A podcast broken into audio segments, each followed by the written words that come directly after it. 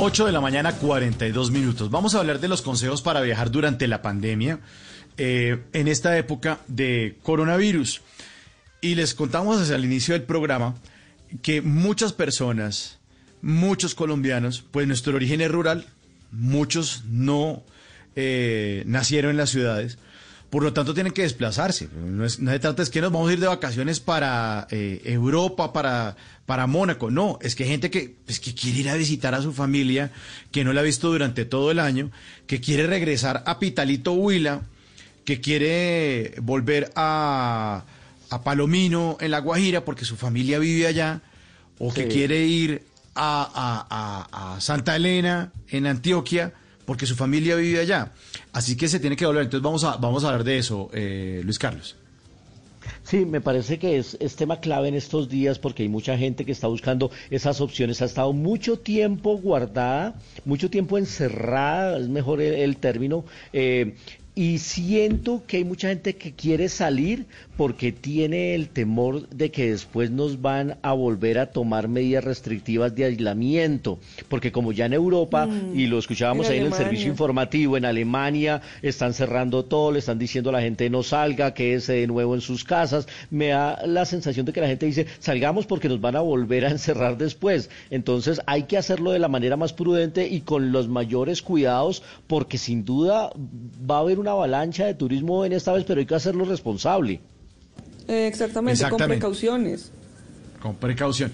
Hemos encontrado un manual, unos, una serie de consejos para viajar durante la epidemia del coronavirus eh, que fueron hechos por la Clínica Mayo, una clínica muy, muy importante en los Estados Unidos eh, que se sitúa en Rochester, en Minnesota.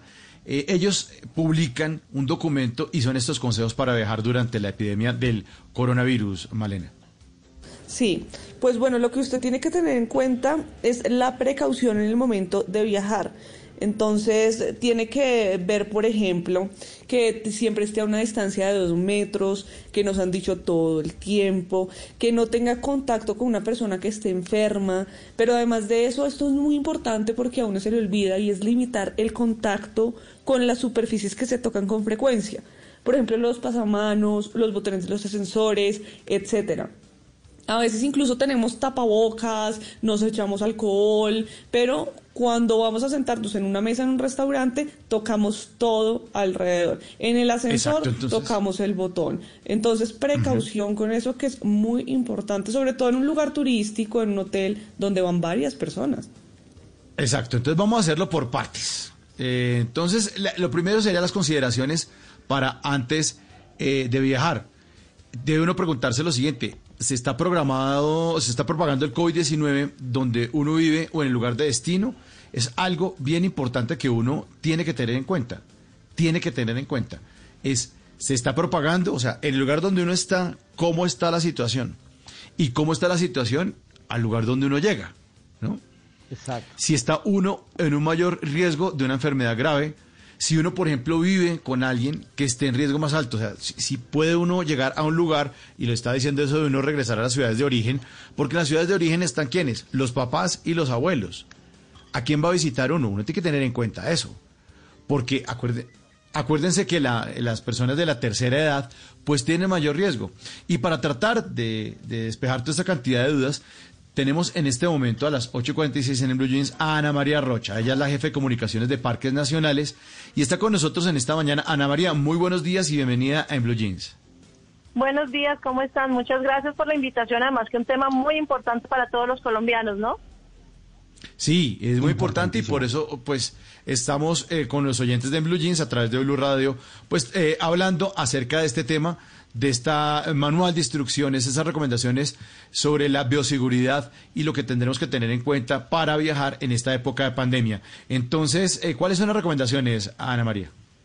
Bueno, eh, nosotros en Parques Nacionales, digamos, eh, a partir del mes de finales de septiembre, hemos abierto hasta el momento ocho áreas, ocho parques nacionales abiertos al ecoturismo y pues obviamente para, para poder ingresar a estas áreas protegidas, en el caso de los parques, pues tiene un protocolo de bioseguridad que se requiere para hacer ese ingreso, ¿no? Entonces tiene que ser antes, durante y bueno, y después de la visita. Entonces, antes de la visita, pues siempre se le dice a todas las personas que van a reservar, o, eh, eh, digamos, su entrada a ese parque nacional respectivo que quieran visitar, que tienen que entrar a nuestra página web eh, para poder mirar todos los requisitos. Entonces, entre ellos es que obviamente no contar con síntomas que estén asociados al COVID-19, eh, también tener que, eh, en muchos casos, cuando son extranjeros, tener que eh, la prueba eh, de que no hayan tenido COVID-19 o estén en contacto con alguna persona que haya tenido pues esta, esta, esta enfermedad.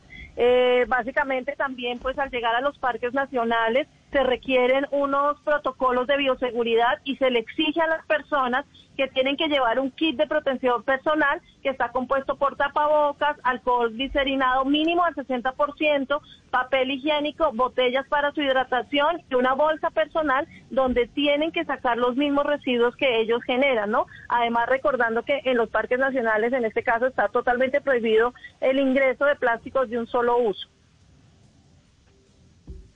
Así es, entonces tiene que tener uno el equipo personal, el kit personal, tiene que cargarlo, porque claro, un- un- uno no es consciente de eso, es algo que ahora tiene que hacer parte de los accesorios de cualquier persona. Está uno acostumbrado a salir con el celular, con la billetera, con los papeles, ahora tiene que tener uno el kit por si va a viajar.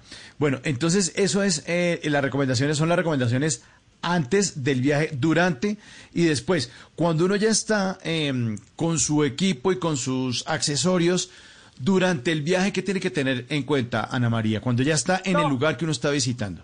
Exactamente, entonces cuando ya se ingresan a los parques nacionales se tiene que tener en cuenta todas las recomendaciones que se tienen eh, durante los recorridos en los diferentes senderos de los parques, entonces se- seguir todas las recomendaciones de los guardaparques, entonces mantener la distancia como se hace en todos lados de dos metros, entonces no se puede hacer los, los grupos que tú sabes que en los senderos la gente caminaba en grupo, pegadita, no, acá también tiene que ser en fila, eh, seguir esas recomendaciones. Tenemos dispuestos puntos de lavado de manos, también con eh, el, el alcohol para que la gente también esté desinfectándose esto cada cierto punto en, en- durante los senderos y pues nada, seguir esas recomendaciones. Igual a la entrada de los parques se, se verifica, los guardaparques verifican que las personas lleven este kit que es muy importante. En ningún momento del recorrido las personas pueden quitarse el tapabocas y pues siempre tienen que mantener a la mano pues estos elementos. Esas son como las, digamos, la- las, las recomendaciones de bioseguridad. Aparte, pues obviamente nosotros tenemos junto a todos los aliados, en este caso las alcaldías locales, eh, la defensa civil, también tenemos obviamente con las otras autoridades ambientales eh, unos acuerdos donde digamos las personas en el caso de, de presentar a alguien algún síntoma o suceder algo pues eh, tenemos reacción inmediata. Sí, eh, hay un tema que a mí siempre me genera mucha inquietud en todos los escenarios y es el consumo de alimentos, porque es el momento en el que la gente se quita el tapabocas de manera obligatoria. Eh, ¿Cómo están manejando eso? Eh, la- porque la gente puede llevar su mecato, puede llevar un snacks, unas papas fritas, o que va a querer comérselas en los, en los senderos, en los recorridos. ¿Cómo están manejando el tema ese del, del- del consumo de alimentos?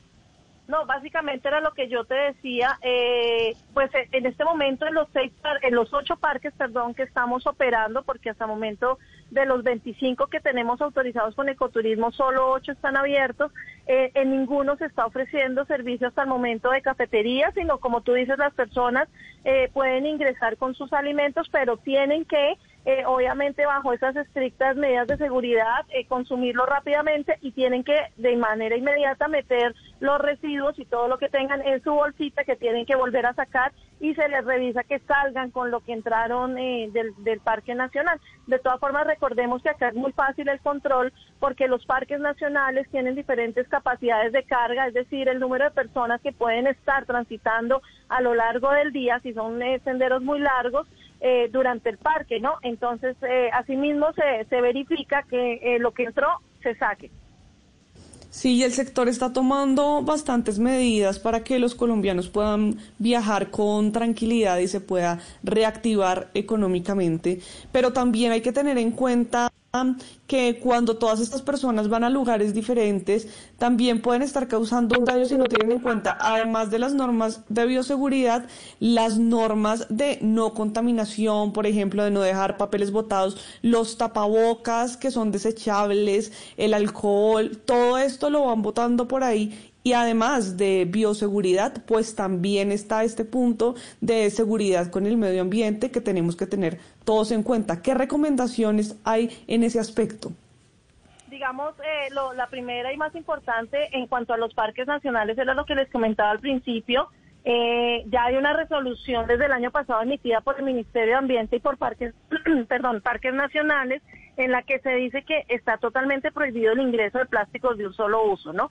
Pero aparte de eso, eh, nosotros hemos hecho eh, siempre en los parques nacionales donde tenemos visitancia, diferentes campañas, los guardaparques están ahí y los guías, además que los guías juegan un papel muy importante para, como para verificar y hacerse responsable que los grupos que ingresan con ellos pues no hagan ningún tipo de, de, de basuras o no dejen como tú estás diciendo tirado eh, no el tapabocas, sino cualquier elemento que genere obviamente eh, un desequilibrio en los ecosistemas, porque cualquier papel, basura que botamos, pues obviamente estamos en una zona totalmente silvestre donde pues pues que causa un daño. Entonces, digamos, eso es lo que lo más importante, las medidas es que no se pueden ingresar plásticos de un solo uso a los parques y que obviamente la persona tiene que salir con lo que ingresa. Entonces, para eso están los guardaparques y están los guías eh, toda la cadena de valor del servicio ecoturístico que está súper pendiente de que el turista con lo que llegue salga. Pues esas son las recomendaciones de Ana María Rocha. Ella es la jefe de comunicación de Parques Nacionales. Muchísimas gracias, Ana María, por hacer parte de Blue Jeans. Gracias por las recomendaciones. Buen día. No, muchísimas gracias a ustedes, que me encanta Blue Jeans. Y bueno, recordarles que ya pueden visitar los parques nacionales. Son ocho hasta el momento y creo que este año nos quedamos con esos ocho. Esperemos que el próximo año la, la, la situación tiende a mejorar mucho más y podamos abrir el resto de los parques y que los colombianos los puedan disfrutar. Pues que así sea. Y si eso ocurre en los parques nacionales donde todo está abierto, donde uno puede respirar, calculen en sitios cerrados como los aeropuertos. Recuerden eh, y no olviden registrar su equipaje de mano en los counters del aeropuerto sin costo adicional. Recuerden que no debe exceder más de 10 kilogramos permitidos. Eh, puede usted viajar más cómodo en el avión llevando únicamente el artículo personal, o sea, un bolso, un morral pequeño. Para vuelos nacionales, el aeropuerto solo le permite el ingreso máximo dos horas antes del vuelo eh, debe uno instalar el dispositivo, el dispositivo móvil, o sea, en su celular, debe eh, instalar la aplicación Coronap, diligenciar la información solicitada antes de su vuelo y una vez al día durante los 14 días siguientes del vuelo. Es decir, que haya un registro de lo que usted está haciendo en esta aplicación. y ese requisito pues lo piden en los aeropuertos. Así que ténganlo en cuenta si quieren viajar tranquilos. 8.55 en, en Blue Jeans.